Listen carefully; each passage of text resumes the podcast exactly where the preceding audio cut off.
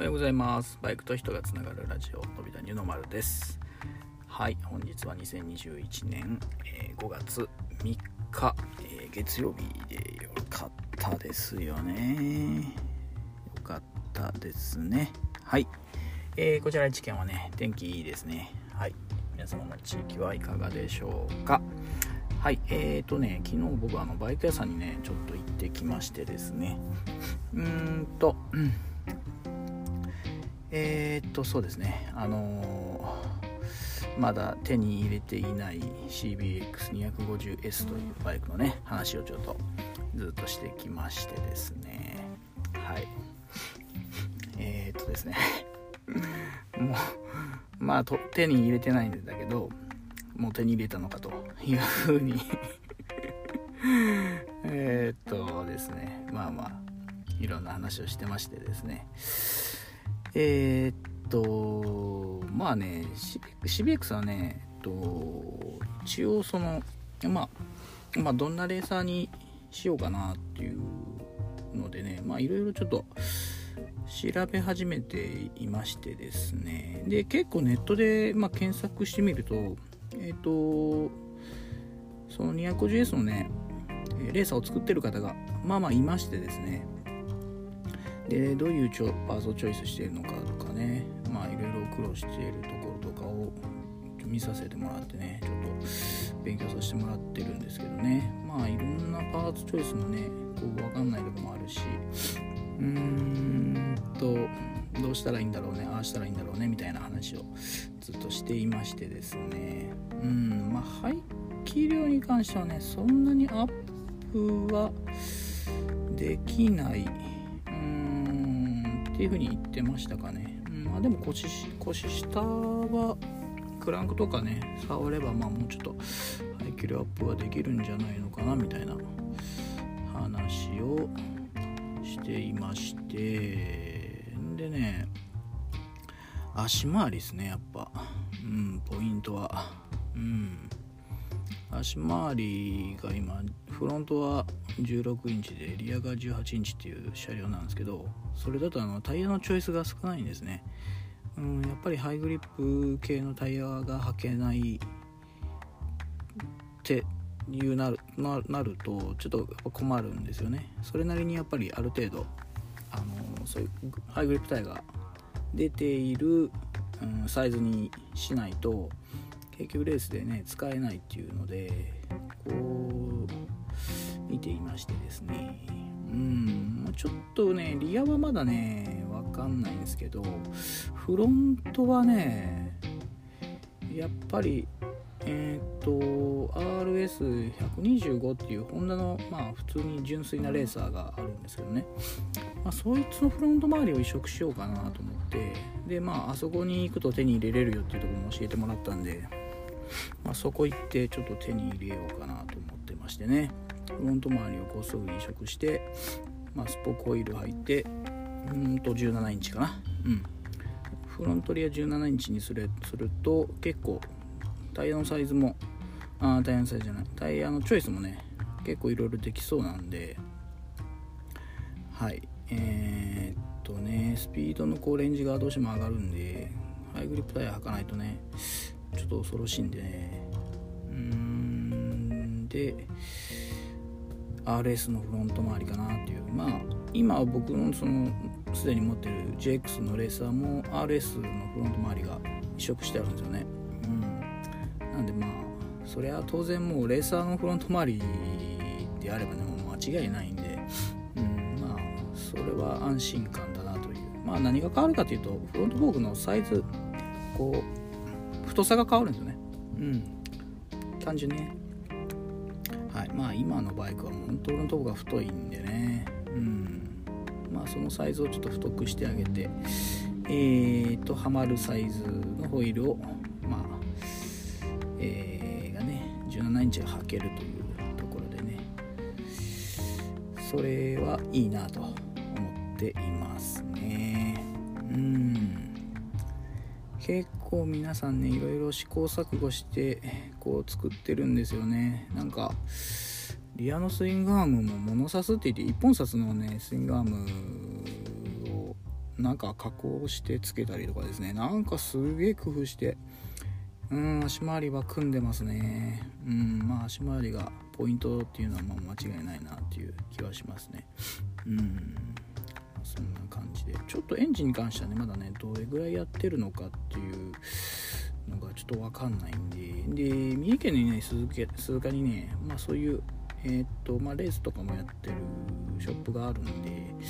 でそこにどうも CBX250S のレーサーを作っていて、まあ、物がどうもあるようなんでちょっと3日見に行こうかなと思ってますね、まあ、で実際話を聞けるといろんなことを教えていただけると思うんであのー、ねちゃんとねうん現場行って物見させてもらうと一番刺激になるんでね細かいところを教えていただけるとねまあスプロケットとかねあのー、タイヤもそうだしどうやって作ってるのかとかねまあショップなんでね、まあ、当然作ってもらうことも可能なんだけどまあまあまあまあまあいろいろねお話を聞いて、まあ、マフラーとかねキャブとかね。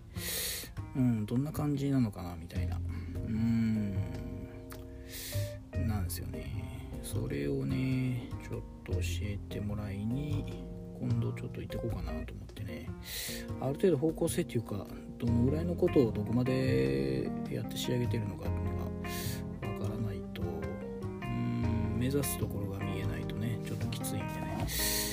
でえー、っとあのちょっと見に行こうかなと思ってますね。うん。はい。結構やっぱネットはありがたいですね。本当にいろんなことやってる人がいてやっぱり。はい。やっぱいろんなうんことを載せてくれているので。はい。それは本当助かりますね。うん。まあでもやっぱりですねこれのこのバイクでやっぱりこう今風なスタイルスタイルのレーサーを作ってる方はいるんだけどクラシックレーサー作ってる人いないんですよね。まあそれはいいなと 思ってますね。はい。これでクラシックレーサー作ってる人はどうもいないようですね。えー、えー、え、え、いいですね。うんうんうん。はい。うん。まあでもと道のりはねちょっと遠いですけどね。うん。そうですね。まあ今から来年の話をするのはちょっと 早すぎるんですけど。うんまあうんとそうですね。一応年3回は走れる予定になってますんで。えー、っとそうですね。まあその3来年のうちの3回のうちでちょっと1回でも走り走れたらなっていうぐらいの感じなんですけど。まあちょっとどこまでやれるかね正直わからないんですけどうん僕も仕事やりながらなんでね。だからそれをどこまで進めれるかなんですけどはい。それをね来年に向けてもちょっと準備していきながらえっ、ー、とうんとですね。9月はそのこの250の走るレーサーもファ,、うん、ファンランテーズでね鈴鹿崎とあるんで、まあ、9月ちょっと一回見に行こうかなと思ってますね。うん。どまああの普段は僕もそこに現場にいますけど、まあ、自分のことで結構ね自分とかその自分の周りの人たちのことでまあいっぱいだもんででその他のそういうクラスの人たちがねどんな感じかっていうのはねあんまりね見れないんですよね正直。うん。だからまあ見に行くっていうのでちょっと観察をいろいろさせてもらってでまあ実際走らせてる人たちにちょっとお話をねちょっとさせてもらっていろいろ教えてもらおうかなと思って。はい。まあ現場でいろんなねことを教えていただけるんで、ね、そういう声でまあまあ本当知ることも結構多いもんでうん、やっぱ何にしても会ってねこう話してるといろんなこと教えてくれるんではい。やっぱ現場でね行こうかなと思ってますね。まあ一応それ9月今年もあるんでねまあ普通に行けばね。うんそれちょっと見に見に行く方でかん、うん、観客として見に行ってちょっと教えてもらおうかなとそうですね。まあ調べていくとやっぱいろいろ分かることが多いっちゃ多いですね。うん。うん、まあまあ一応まあ車両自体はねいろこう、まあ、目星はつけてるんですけどでも、まあ、あるなら早いとこ押さえとかんとなかなかないぞっていう言われてるんだけどはい。まあ、それ要は書類ないんですよね。書書なしって言って書類がない車両なんですよ。なかなか出てこないですよ。逆にね。うん。書類がない、えー、通常書類あるんですよね。書類あってまあその書類を元にこうえーと、ナンバー登録とかするんですけど、うん、まあその販売してる元はねちゃんとしてるとこなんで、まあ、問題ないんですよね。書類なしの車両でっていうのは逆になかなか出ないんですよ。物がね。うん。うん。なんでそれ早めに押さえとかないとってなかなか出ないぞって言われて。こうっていうのも、まあ、書類がないってことは登録できないんであれなんですよね。えー、っと高くなるんですよね。じゃあごめんなさい、えっと、書類があると値段が高くなるんですよね。どうしても欲しい人が現れるんで。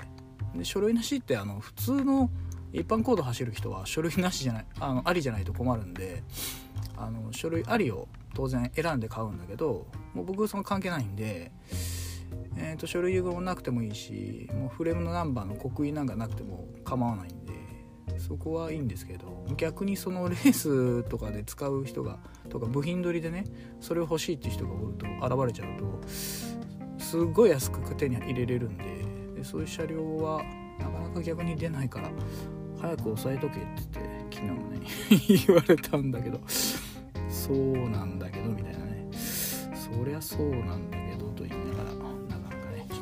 まあまあ一応目星はついてるんで、まあ、ちょっとそれ早めに押さえとこうかなと思ってますね。はい。え、っとまあそんなことをぐだぐだと話しておりますがね。